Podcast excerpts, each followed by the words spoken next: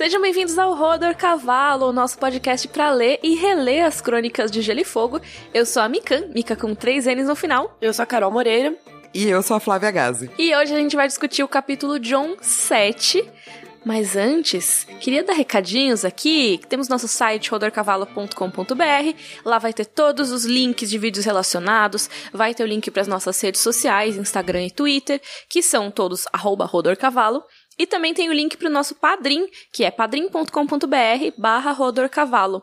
Lá você pode contribuir se quiser e puder, com um, cinco reais, quanto você quiser mesmo, para ajudar o Rodor a continuar sendo semanal, que inclusive tá bem legal porque a gente tá avançando muito rápido no livro agora. E a gente consegue pagar nosso editor e tudo mais. Então, vão lá em padrim.com.br barra rodorcavalo. E agora... Vamos para os nossos corvos!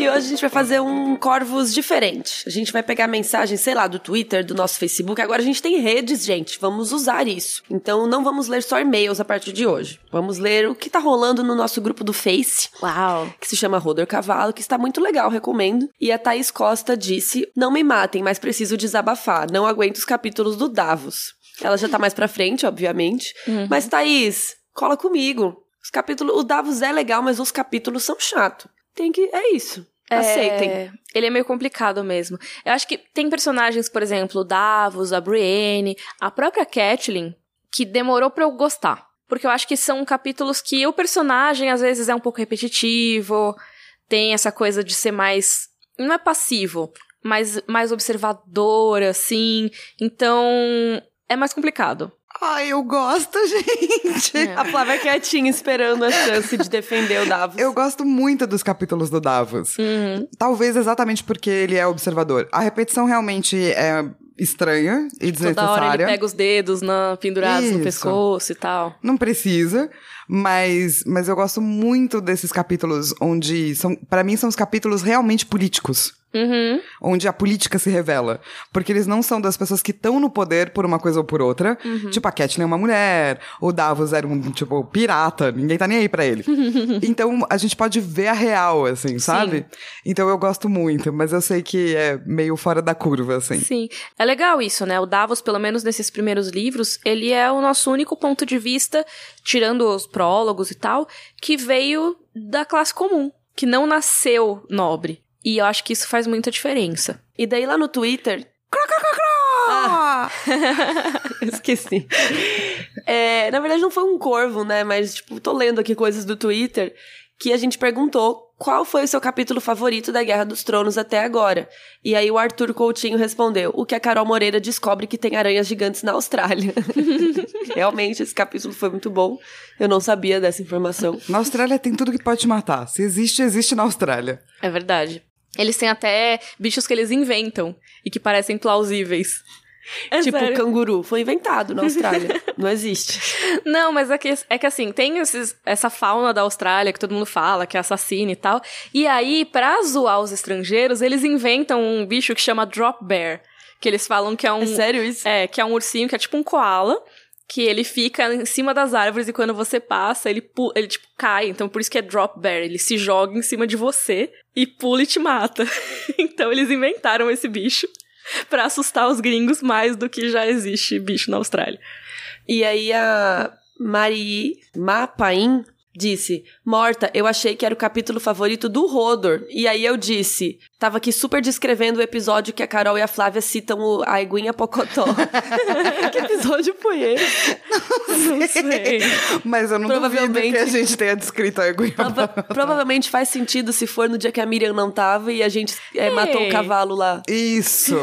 Tem, tem relação. É, tem relação da gente falando da Eguinha Pocotó, sei lá. Tem. Mas, pô, eu deixo vocês citarem coisas. Deixa, nada a gente, ver. a gente faz Eu várias... cito coisas nada a ver também. Sim, é que assim, a- a Geralmente Mi... de coisas japonesas e animes. Não, é que a Mi fica mais quietinha quando a gente tá zoando e tocando puteiro, e de repente ela vem, rodar pau de cavalo. Do nada. Teve alguém que falou aqui também que o favorito. Aqui, ó. Roder pau de cavalo. Mitsudaka diz. É porque eu acho que a pergunta ficou ambígua, né? As pessoas não entenderam se era pra falar do livro ou do Roder. Mas eu amei. É. Amei que vocês estão tudo confusos. e mais um corvo. Cro, cro, cro! Ah, esse foi fraco. Foi fraco? Eu faço de novo. Ai, sim, agora eu gostei.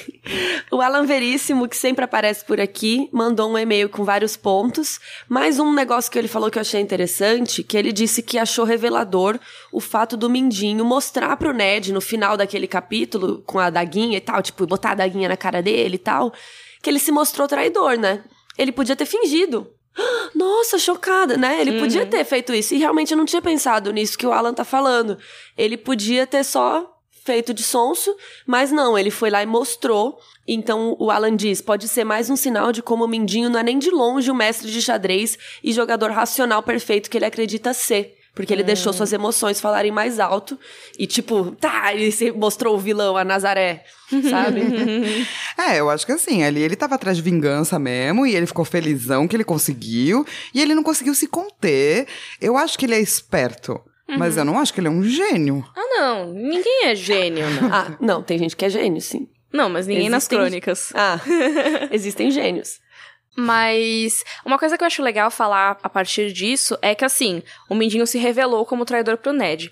Eu acho que a partir desse momento o Mindinho tá apostando que o Ned não vai sair de lá de Porto Real. Ou ele vai morrer logo de cara, ou ele vai ficar preso lá pra sempre, É, porque ele ou ele vai ser executado. É, porque se o Ned, por exemplo, fosse pra Patrulha da Noite, ele poderia ter contato lá com os outros Stark. Ele poderia falar da trairagem do Mindinho. E eles poderiam descobrir que o Mindinho é o responsável por toda essa treta. Então, eu acho que a partir desse momento ele já estava contando com a morte do Ned. E isso vai ser bastante importante pra gente depois ver como o Joffrey decidir executar o Ned pode ser também, além do sadismo dele, uma influência do Mindinho. De dar essa ideia nele, dar uma influenciada, assim. Então, É, interessante. Acho que ele já tava querendo realmente eliminar o Ned, não só trairagem, sabe? E assim, Sim, porque isso é uma coisa meio óbvia, né? Tipo, se você vai mostrar sua, né? é, suas. É melhor suas você já se livrar da pessoa logo, né? Não, e lembrando que o Ned é casado com a mulher que ele ama. Uhum. Então, assim, não custa matar ele também. Pra É. abrir a vaga. É, isso inclusive acho que é um dos planos do Mindinho, né? Eliminar todo mundo.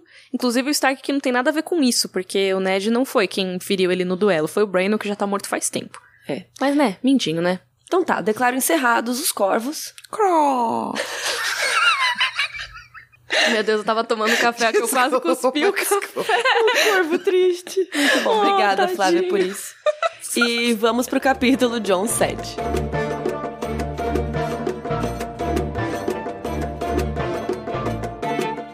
Começar aqui a nossa discussão do capítulo John 7. Carol, a sinopse, por favor. Depois de Fantasma levar uma mão ao John, os corpos de dois homens que acompanhavam Benjen Stark são encontrados.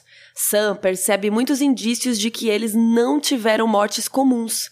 Mormont quer examinar os corpos e no Castelo Negro, John descobre que Robert morreu e que o seu pai está aprisionado, acusado de traição. Sir Alistair Thorne é um babaca e o John o ataca. De noite, um dos corpos dos mortos é reanimado e não mata o comandante Mormont porque ele é salvo por John e Fantasma. É uma sinopse gigante, porque é um capítulo gigante. É, É. eu achei bem chato esse capítulo. Só no final que nasce o zumbi, eu falei, aê, bora, bora! Eu não acho o capítulo chato, mas eu entendo ficar meio assim nele, porque a gente tava em Porto Real. O bicho tava pegando fogo. O bicho não, né? O Cico tava Mas pegando alguém vai pegar fogo E o hoje. bicho tava pegando. É, alguém vai pegar fogo hoje. Putz, que bad. Mas enfim, tava, sabe, muita coisa rolando, mega clímax da história, assim, não sei o quê. Aí chega, ah, tamo aqui na patrulha. Ah, chegou uma carta. Nossa. Ah, Mas foi bem isso mesmo. Eu tava, tipo, lendo o capítulo da Sansa animadaça. E daí depois, tipo, ai, lá vem o John. Vamos lá. Pô, mas gente, vamos pensar que até então a gente tava acompanhando os dramas adolescentes de João das Neves.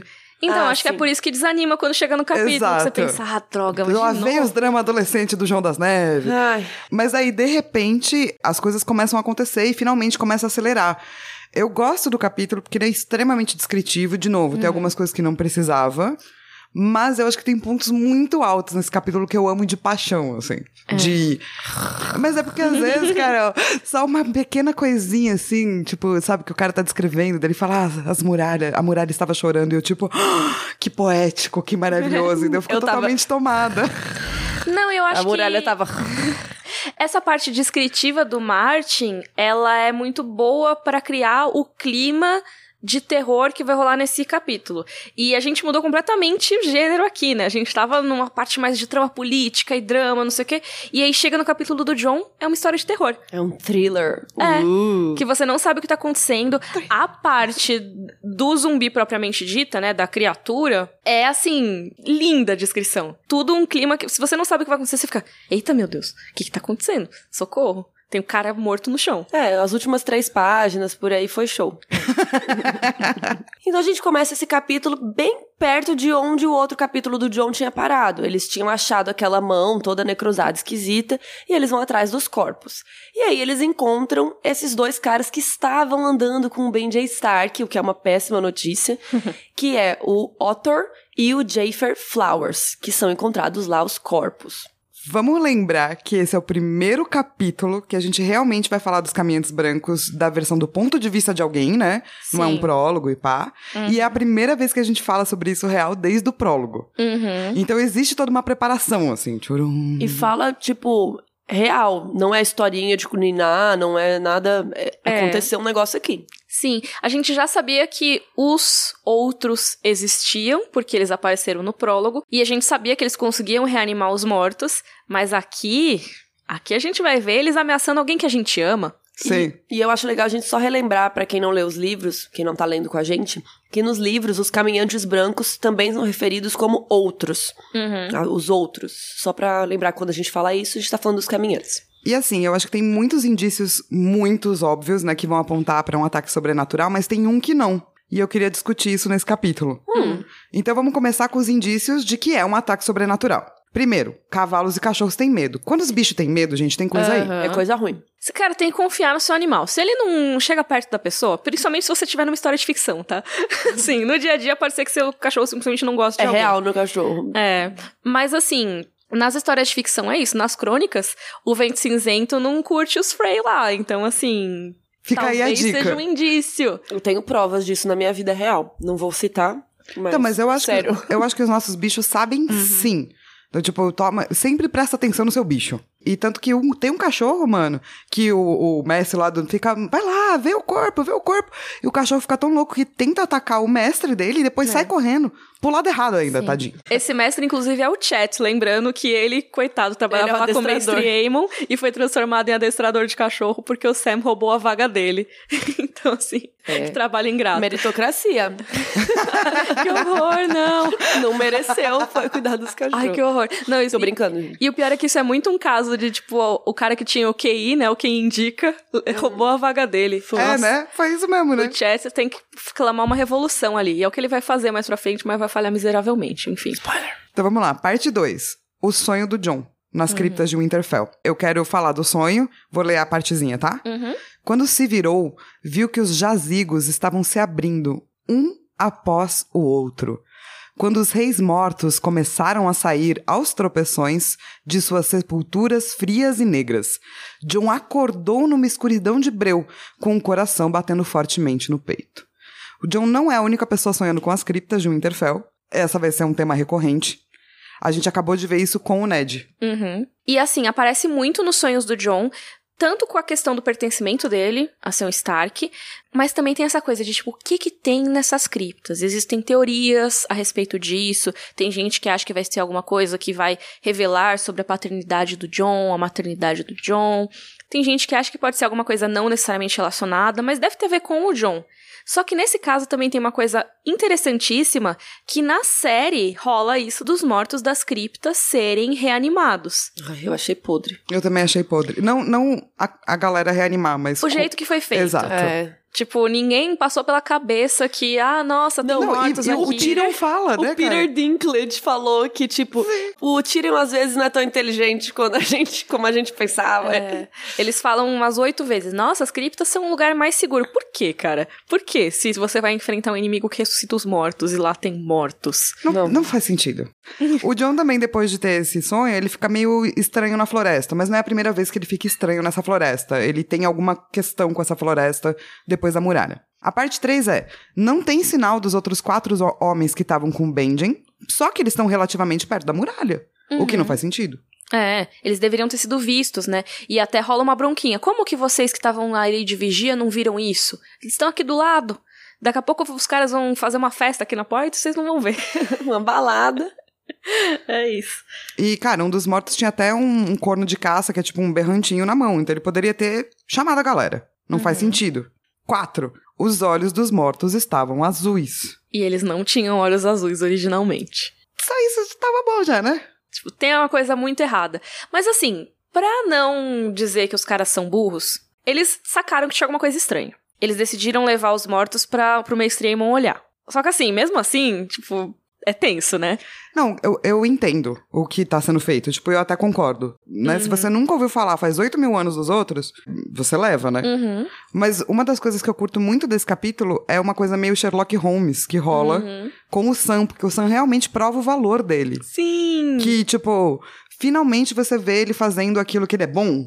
E daí você fica feliz por ele, sabe? Ele que é ser inteligente. Análise é. dos mortos. Ele olha e fala assim: eles tinham olho azul? Não. Eles estão com o corpo sangrando? Não. O corpo deles está coagulado? Não. O corpo deles está fedendo? Não. Então que porra é essa? Sim. Porque se for uma morte recente, ele pensa, vai estar tá sangrando, o sangue vai estar, tá, né, fluindo.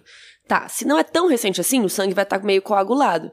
E se eles estão mortos há muitos dias, eles vão estar tá podres, só a carniça. No meio Sim. de uma floresta, os bichos não comeram eles?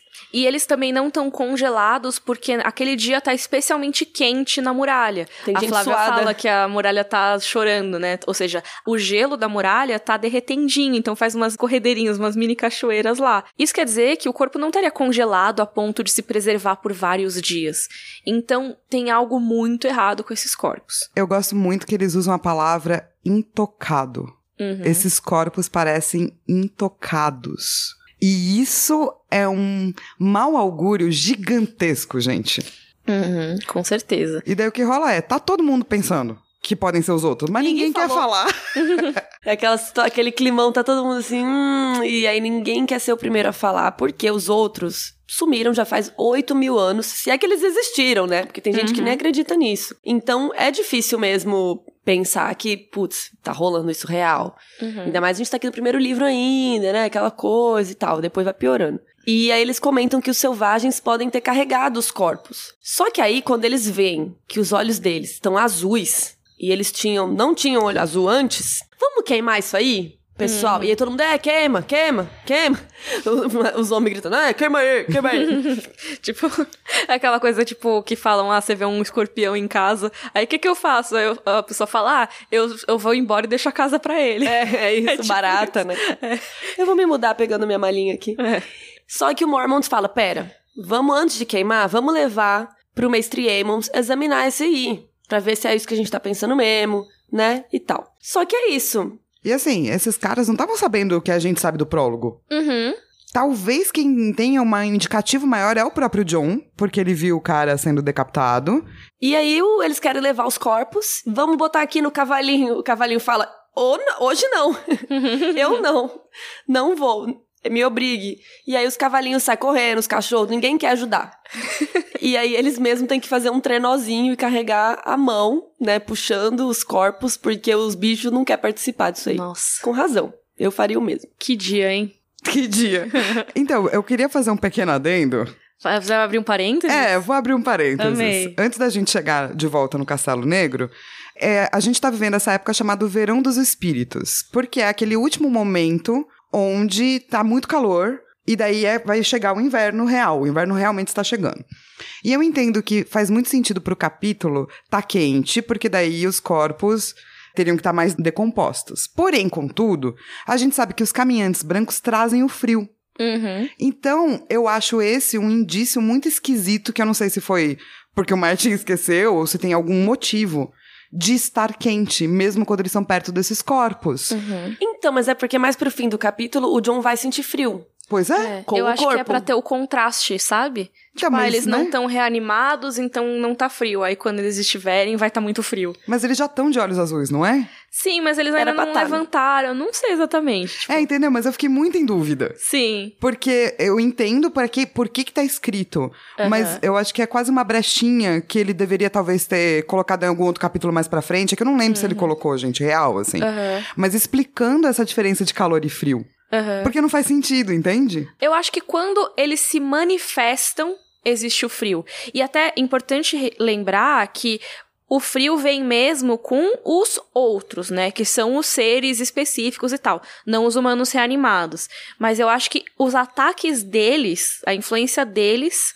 seria o que traz o frio. Então eles estavam meio desativados, vamos dizer assim, esses tipo, cadáveres. é o robozinho que não sabe que é robô, que ainda tá com. Tá em stand-by. Isso. Tá em stand-by. Tipo Battlestar Galactica, que é a melhor série de ficção científica que a gente assiste. Mas é, tipo, eles estão lá em stand-by e eles são levados pra dentro da muralha. E aí, quando eles acordam, acordam, né? São ativados, aí fica frio. Eu acho que é isso. Então, porque essa explicação, ou explicações com relação a isso, depois vão influenciar outra discussão que a gente vai ter mais pra frente, que é como raios Isso aconteceu. é, os outros pa- passam pela muralha, se eles podem, se eles não podem, enfim. É. Mas tá tão quente que o comandante Mormont está suando, gente. Uhum. Lá no norte, então tá quente de verdade, assim.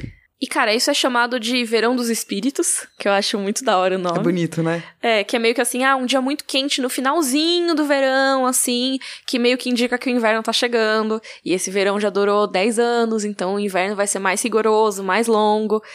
E eles estão pensando sobre isso. O John volta a pensar nos outros. Ele volta a pensar nas histórias da velha ama. E acho legal a gente ler, porque isso vai ser importante mais pra frente, não é mesmo?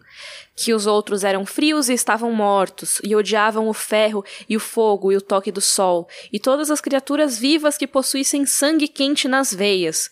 Os castelos, as cidades e os reinos dos homens caíram perante eles, à medida que eles iam se deslocando para o sul sobre os pálidos cavalos mortos, à frente de hostes de cadáveres. Alimentavam os criados mortos com carne de crianças humanas.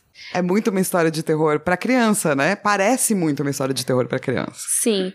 E os criados mortos são exatamente o que a gente vê nesse capítulo. O Otto e o Jafer são criados dos outros. Tá, e daí agora vem a questão. Como um zumbi chega dentro da muralha? Pode ou não pode? Porque a gente sabe que a muralha foi feita não apenas com o trabalho de alguém, mas com magia, pra ela ficar do jeito que ela fica. E essa magia seria exatamente pra parar o avanço dos caminhantes brancos. Será que os zumbis podem entrar? Será que eles precisam de permissão, tipo vampiros? Então, mas eles entraram com permissão, entre aspas, mas eles entraram quando eles estavam ainda desacordados. Eles não eram zumbis naquele momento, eles estavam mortos. Então, a série, por exemplo, vai, não vai colocar eles com olhos azuis. Talvez exatamente pra criar essa diferença.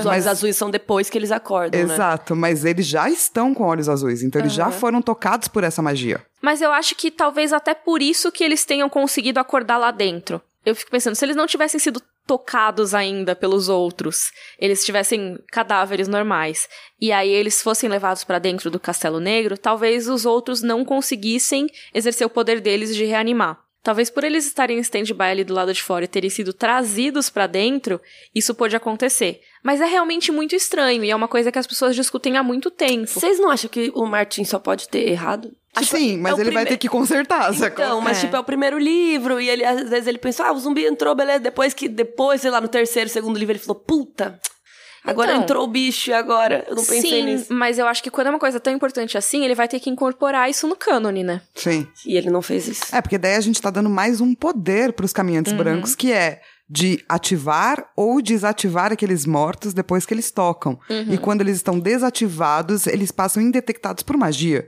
É. Isso é um poder muito grande? Sim. Inclusive, gente, a gente tá tudo em território Ned Pomba aqui, tá? É, a gente não sabe. Porque isso é tudo. Território, né? de- É, a gente tá super especulando e tal, porque isso não é revelado mesmo. E até eu acho que é importante citar, por exemplo, o caso do Mãos Frias. Ele é muito provavelmente um cadáver reanimado. Não necessariamente com o mesmo poder dos outros. Pode ser que ele seja reanimado por outras coisas. Ele é meio misterioso, mas o ponto é que ele não consegue entrar na. Ele diz que ele não consegue. É verdade. Mas ele nunca tentou, a gente não sabe. É, mas ele diz que ele não consegue. Eu não sei se ele tentar passar, ele vai pegar fogo. Exato. Ninguém sabe ainda também. Uhum. É tudo. E esse é o lance, entendeu? Tipo, não tem nada ainda que a gente Uhum. saiba real, assim. Sim, a gente sabe que a muralha tem algum tipo de poder. Porque no Fogo e Sangue, a rainha Alissane tenta voar com o seu dragão sobre a muralha, e três vezes ela tenta, e três vezes o dragão não quer passar de jeito nenhum. Porque tem algum limite ali. Mas outra coisa que a gente sabe é que os irmãos da Patrulha da Noite podem dar um jeito nesse limite. Eles podem abrir coisas na muralha que outras pessoas não podem.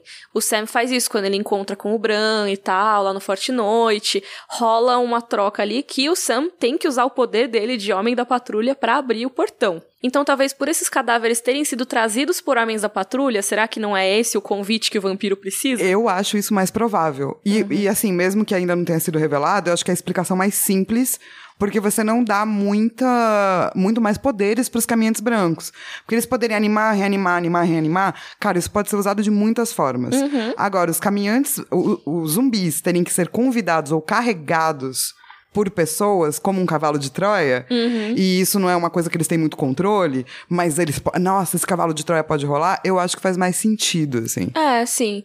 Porque senão era muito fácil, né? Eles só. Ah, beleza, a gente, os outros não pode entrar, mas então a gente manda nossos capangas aqui, né? A gente mata um monte de gente que todo mundo ama. A hora que eles forem levar pro outro lado da muralha pra queimar ou matar, ou enfim. Uhum. Daí a gente reanima todos eles e aí vencemos. É. Ou talvez até por eles serem antigos homens da patrulha, isso role uma exceção também deles conseguirem entrar. Exato. Eu acho que faz muito mais sentido o lance do vampiro com relação a homens da patrulha. E Uhum. Sim. apenas homens da patrulha. É. Mas então, só pra dizer que provavelmente é por isso.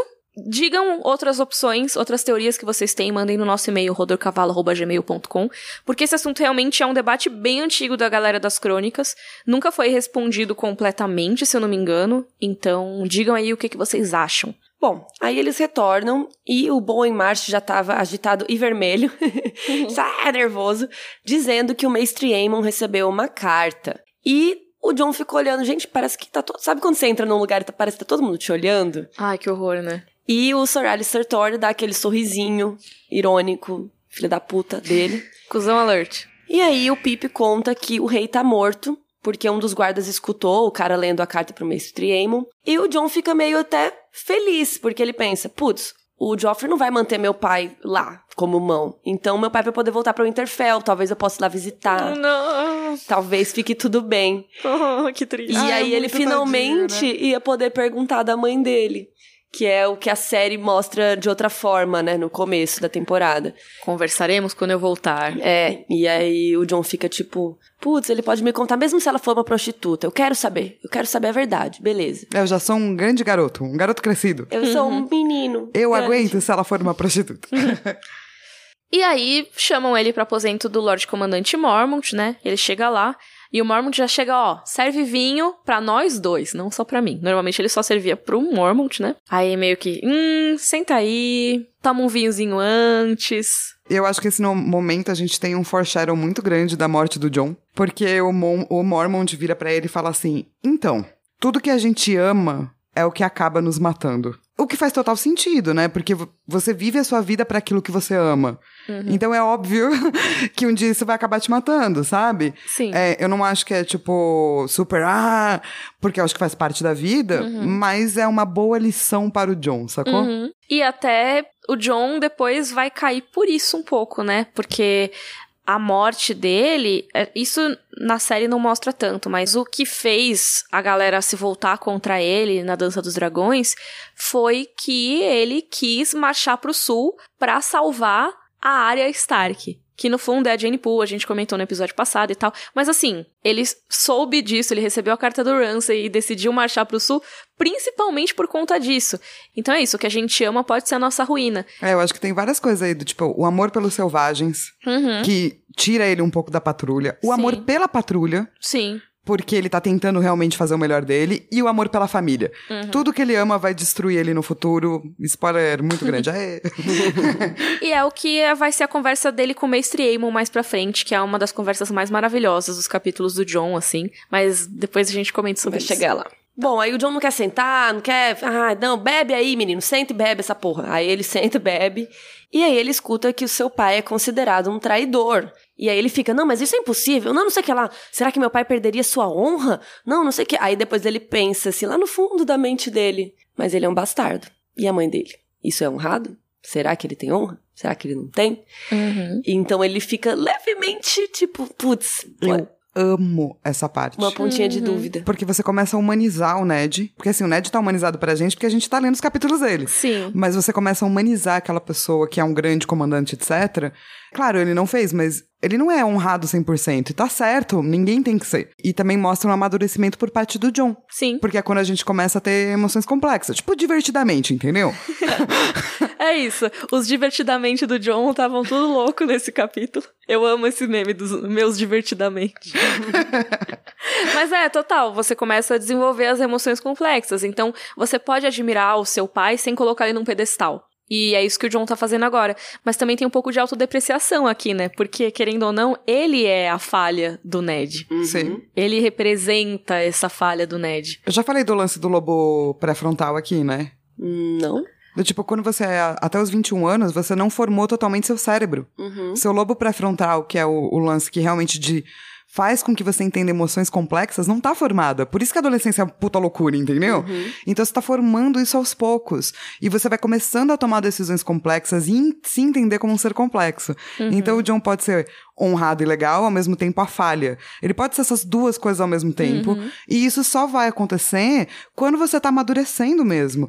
Então você olhar pra você mesmo e perceber as suas falhas e não se perceber como uma pessoa boa, como a Sansa no capítulo anterior, falando eu sou boa, eu sou boa, eu sou boa, é porque ela ainda não amadureceu. Ela precisa entender que ela não é boa. Sim. Mas isso também depende da nossa biologia, não é, uma coisa só da E tem uma diferença aí de três anos entre os dois. Exato. E mesmo o John tem muito que evoluir ainda. Ele tá começando aqui.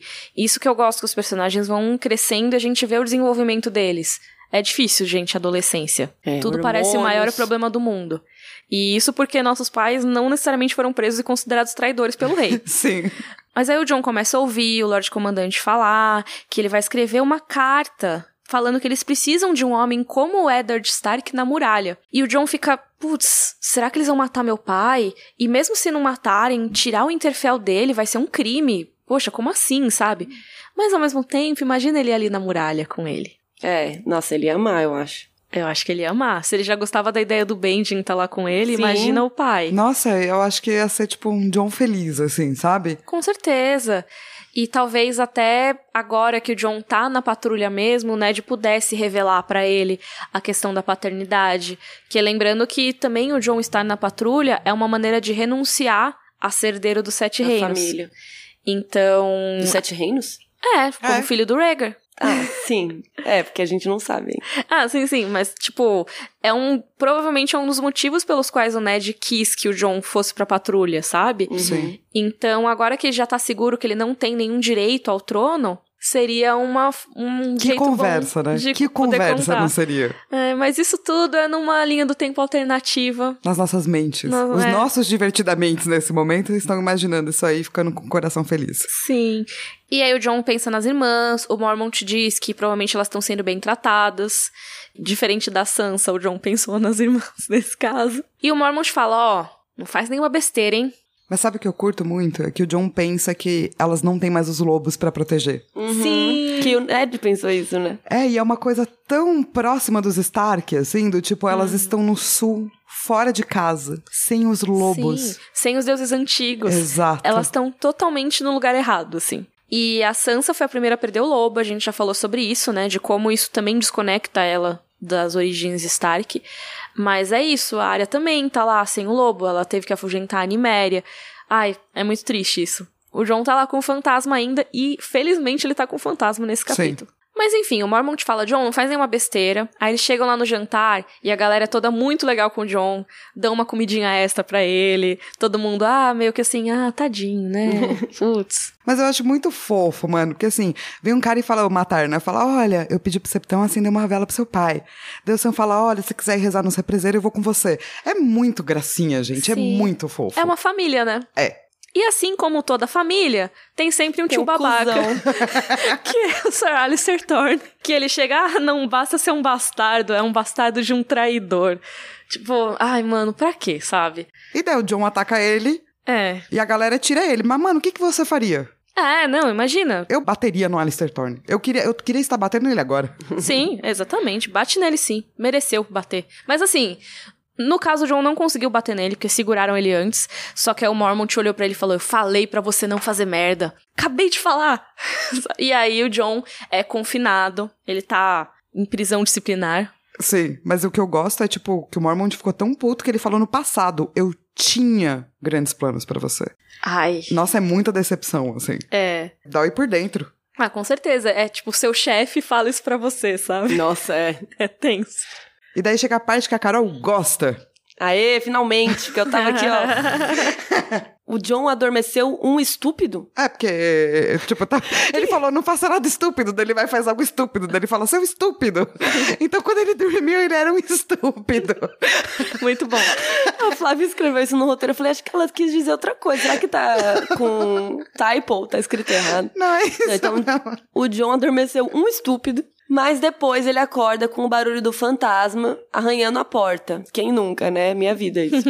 o, o Jonas, às vezes, do nada, cisma com alguma coisa. Aí eu já fico, ah, tem um espírito. Será que não é um zumbi? Pode ser. Porque os bichos sabem, né? A gente acabou de falar. E aí ele pergunta, né? E aí, fantasma, o que tá rolando tal? E aí ele entende que tem alguma coisa ali fora. Tem alguém? Será que tem alguma coisa? E aí, quando ele sai, ele encontra um guarda jogado ali no chão, com a cabeça virada ao contrário, estilo exorcista. Ai, ai, ai. Você contou esse morto no final? É, não, não contei, tem que contar. E aí, ele ouviu uns sons do quarto do senhor comandante. Então ele já pega a espada desse guardinha e ele até pensa que a espada dá uma confiança, né? E eu concordo. Imagina você tá ali sem, de mãos vazias, aí você pega a espada e fala: Não, agora eu vou. É, tem alguém com o pescoço virado. É, eu pegaria a espada. E assim, esse é o momento que o capítulo vira de terror, tá? Tá frio, tá o lobo arranhando assim, desesperado. Tem um cara com a cabeça virada. Não, e a descrição das coisas que o fantasma faz são muito legais, que é do tipo, eriça o pelo, ele rosna, tem, tipo, várias descrições animalescas, assim. É, com certeza. Então é isso, é todo um clima de tem alguma coisa errada aqui. Que meio que resgata o que tava rolando no começo do capítulo. A gente pensou, ah, não, esse vai ser um capítulo sobre a treta com o Alistair Thorne, né? Tipo, começou com isso e tal. Mas não, volta. Aquilo que a gente já tinha até esquecido. Vocês, vocês lembravam quando vocês estavam lendo assim? Tipo, ah, rolou os cadáveres, né? Mas, ah, tá tendo isso aqui, nossa, o Ned, blá blá, nossa, que importante. Aí, tipo. Eu não. É, tipo, você é meio que para de, de, de pensar nos, Nos cadáveres. mortos, né? É. E aí agora, tipo, você ainda não, não necessariamente relaciona. Porque você tá com aquilo da treta na cabeça ainda. E eu acho isso muito legal. Sim, eu curto, tipo, as coisinhas que ele vai colocando no capítulo que vão começando a, tipo, fazer você tremer, assim. Aham. Porque o, o, o comandante Mormont, ele tem um corvo que acompanha ele, que é muito importante, na verdade, nos livros. E ele é muito inteligente, fala várias coisas. E daí, nessa hora, ele tá falando, grão, grão, grão. Que é do tipo, mano, você vai virar comida de zumbi, cara. Sacou? É, o John, ele saca que quem quer que seja pode ter ido diretamente pros aposentos do Lorde Comandante. Então ele sai correndo pra lá. E quando ele chega, ele vê um vulto grande que começa a apertar a garganta do fantasma. No caso, o fantasma não é um fantasma, já que a gente tá falando de história de terror. É o lobo. É o lobo fantasma, tá? E o fantasma não consegue sair. Aí o John nem pensa, ele vai pra cima do, do vulto, né? Porque pensa, imagina. A Carol estaria gritando Cuiabá desde. Ah, com a faca na mão. É, Ah. não encosta no Jonas. Só que aí, normalmente, né, o John atacou, tava lá com uma espada, o cara não morre. E é muito louco o quanto de coisas que o John corta. Corta os dedos, corta as mãos, corta as caras, exato. E o cara não, não morre, não morre. É tudo coisas bizarras acontecendo. Pensa que isso nunca aconteceu pro John. Isso não acontece há 8 mil anos. A gente viu no prólogo, mas eles não entendem o que tá rolando, tá tudo, sabe, estranho. E assim, é legal porque o John, ele pega uma hora, ele derruba as cortinas que estão lá no, no quarto, né? E elas ficam ali, e isso vai ser importante mais pra frente. Primeiro que deixa a luz da lua entrar, né? E acho que ele precisa pra enxergar bem o que tá rolando. E depois que vai ser o combustível pra... Tá pegando fogo, bicho. Sim, e ele vai revelando, tipo, as coisas bem de terror aos poucos. Então, primeiro tá tudo sem luz. Então é um vulto, é uma coisa esquisita. Depois a lua vai sendo revelada. Daí ele fala, cara, realmente é o Otter. Tipo, eu conheço essa pessoa. E tudo Uhum. e isso. o olho tá brilhando azul. Isso. Mas aí eles estão lá tretando, o John tá perdendo pro cara porque ele tem uma força bruta absurda. O Otter, ele tá apertando a garganta do John e aí vai o fantasma e nhaque, tenta salvar ele. Que complementa, né? Primeiro era o cara apertando a garganta do fantasma, ele pula em cima Cuiabá, e daí depois o cara tá apertando a garganta do Joe, o fantasma pula em cima Fofos. Cuiabá, exato. E o fantasma tá mordendo a barriga do zumbi, mas nada acontece porque ele. Pra ele não importa. Ele Ele é um continua. zumbi. É, ele é um zumbi. E aí aparece o Lorde Comandante Mormont, peladão. E ele tá, tipo, meio que assim, meio com sono. Tipo, o que que tá acontecendo? Que treta é essa aqui embaixo? Com uma candeia de azeite na mão. Ou seja, uma lamparina, né? Que são aquelas a óleo. E aí o John, tipo, vai lá, ele tá sonolento, não tá entendendo nada. O John pega da mão dele a candeia. e nisso o corvo começa a dar ideia. Arde! Arde! Arde!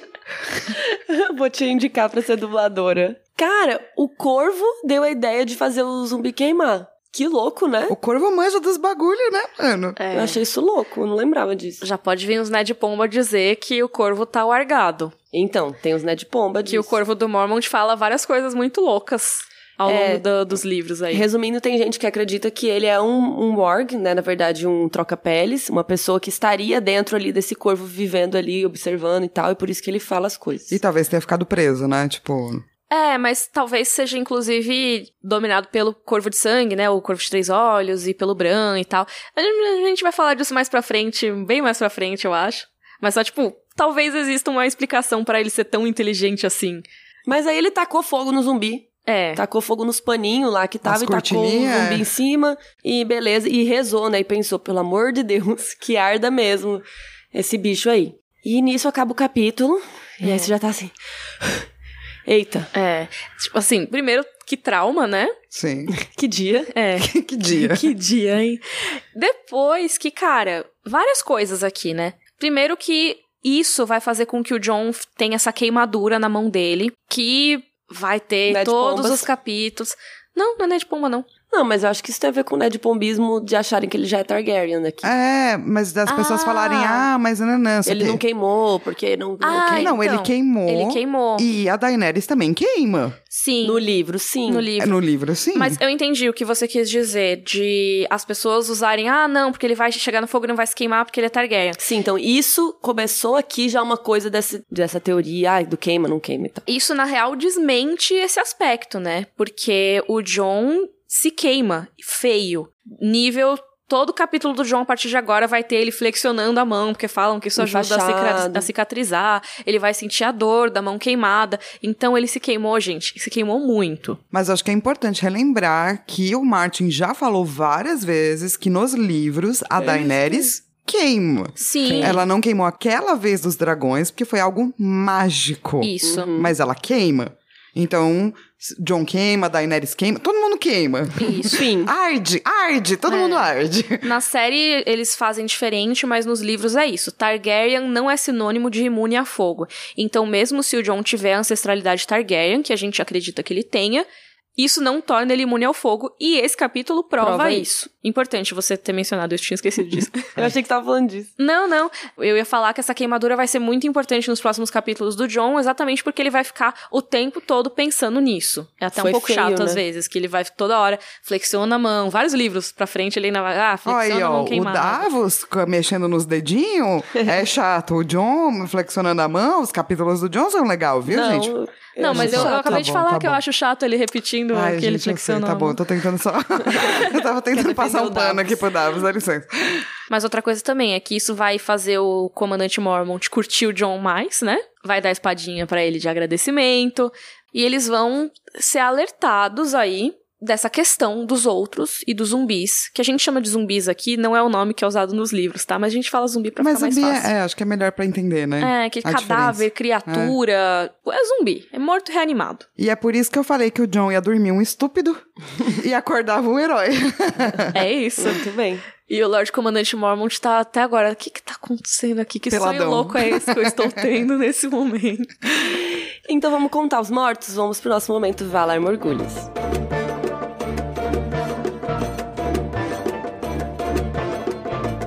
A gente tava com 45 desde que a gente contou o Robert e aquela galera lá.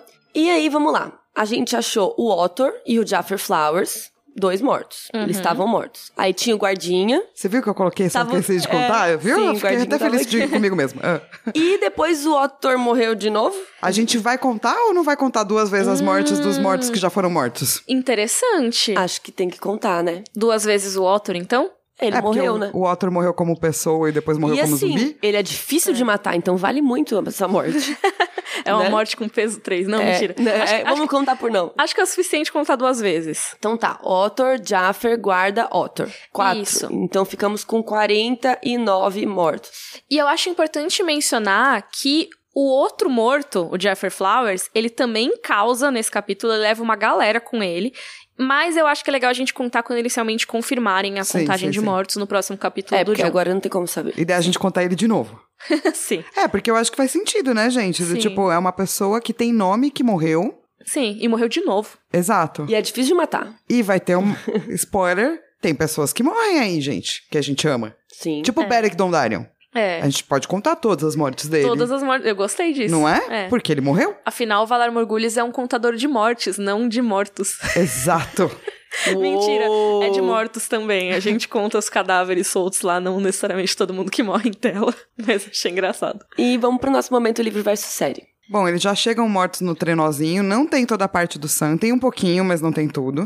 Os caras não estão ainda com olho azul. E eu acho que eles fizeram isso por conta dessa polêmica louca que eles estavam pensando como resolver, assim. E o Sam fala que que eles deveriam estar com cheiro ruim, porque se eles estavam mortos faz tempo, né? Que é exatamente o contrário do livro. Mas o importante é que tem esse exposé aí do Sam provando um pouco do seu valor. É. Muito menor do que no livro, eu acho. Uhum. E aí o John que dá a ideia de queimar. Nos livros são outras pessoas que fazem isso. E uma galera fala, ao modo dos selvagens. O que é interessante, porque já tem esse prenúncio. Lá, lá as galera sabem o que fazer com esses mortos. Vocês aqui não sabem. É. Uhum. E aí também já vai meio que direto pra cena do John nos aposentos do Lorde Comandante, ele lendo que o Ned é um traidor e tal.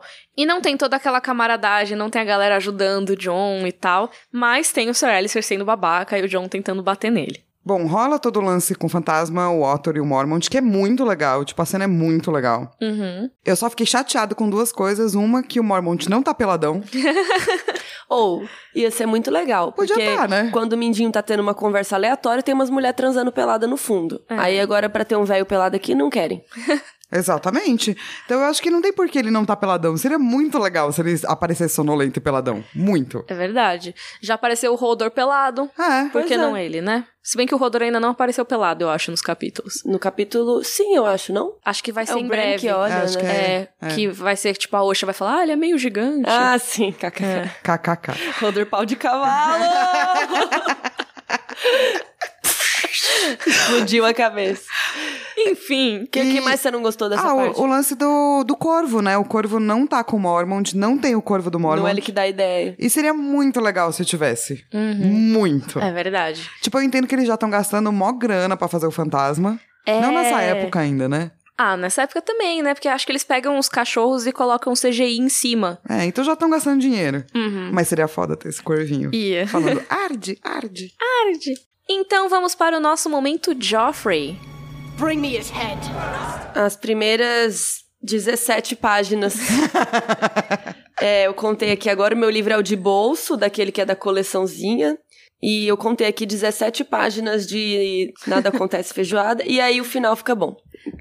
Então, meu momento de Joffrey são 17 páginas. Ah, acontece muita coisa. Ah, eu achei tão chato. Eu não sei se eu tava cansada. Eu não sei, eu tava lendo assim, tipo, ai meu Deus, pelo amor de Deus, acaba logo. Cadê o zumbi? Cadê É. o zumbi? Tava chato. Eu achei chato. Perdão aí se vocês gostam do Jones. Não, mentira.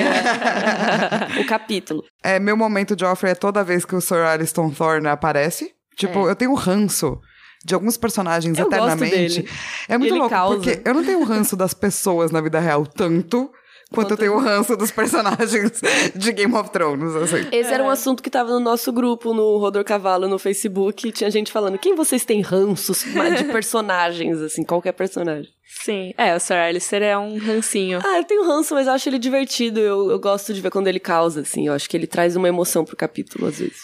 Meu momento Joffrey é o chat chutando os cachorros. Nossa, demais. É, mas assim, porque eu gosto do capítulo, então só pra tipo, ah, Então, ó, tá dentro das primeiras 17 páginas, essa parte. o carro na rua concordou. E o momento Dracarys. Dracarys. Cara, eu curto muito o Sam. Ai, sim. Tipo, o Sam fazendo Sherlock Holmes. E, tipo, a galera ainda vira pra ele e fala, pô, Sam, uhum. você até que é legalzão. O moço Sim. sabe o que ele está falando e ele fica felizinho e pá, eu curto muito. O meu momento Dracarys é realmente o final, né? John mergulhou a mão nas chamas, agarrou a cortina em chamas e a atirou sobre o morto. Que arda, rezou, enquanto o pano envolvia o cadáver. Deuses, por favor, por favor, que arda. Que dá pra você ver, tipo, cara, o que que tá acontecendo aqui? Que por favor, que dê algum jeito nesse morto. Seja lá o que for. Porque se nem fogo matar ele, o que, que eu vou fazer da minha vida? Eu não sei, eu gosto, né, das últimas páginas, quando eles já viram zumbis e o John, tipo, quando realmente você falou que muda o gênero, assim, começa a ficar meio suspense, terror. E eu acho que eu gosto quando ele vê que a mãozinha tava andando sozinha. Ai, sim. É o perdi meu corpo. É, porque ele fala, ele olha e tal, e aí ele vê dedos negros agarraram-se à barriga de sua perna. O braço rastejava perna acima, rasgando a lã e a carne. Tipo assim, uma mãozinha tava rastejando e subindo a canela dele. Ai, que horror. Que agonia. Eu, eu gostei é. disso. Eu achei legal. Tenso. Tenso. E é isso, acabou o capítulo John 7. Vamos ver se esse zumbi vai morrer semana que vem. Mentira, a gente já contou ele morto, né? Então esse foi o capítulo do John 7. Entrem nas nossas redes sociais, que é tudo Rodor Cavalo. Tem também o nosso e-mail, rodorcavalo.gmail.com e nosso site, Rodor Cavalo. E, e, é isso, vai ter todos os links lá de vídeos que a gente já fez citados. E a gente volta na próxima sexta-feira com o capítulo Bran 6. Vamos ver como que a galera vai reagir à prisão do Ned lá em Winterfell. Uh! Rodor. Rodor. Rodor.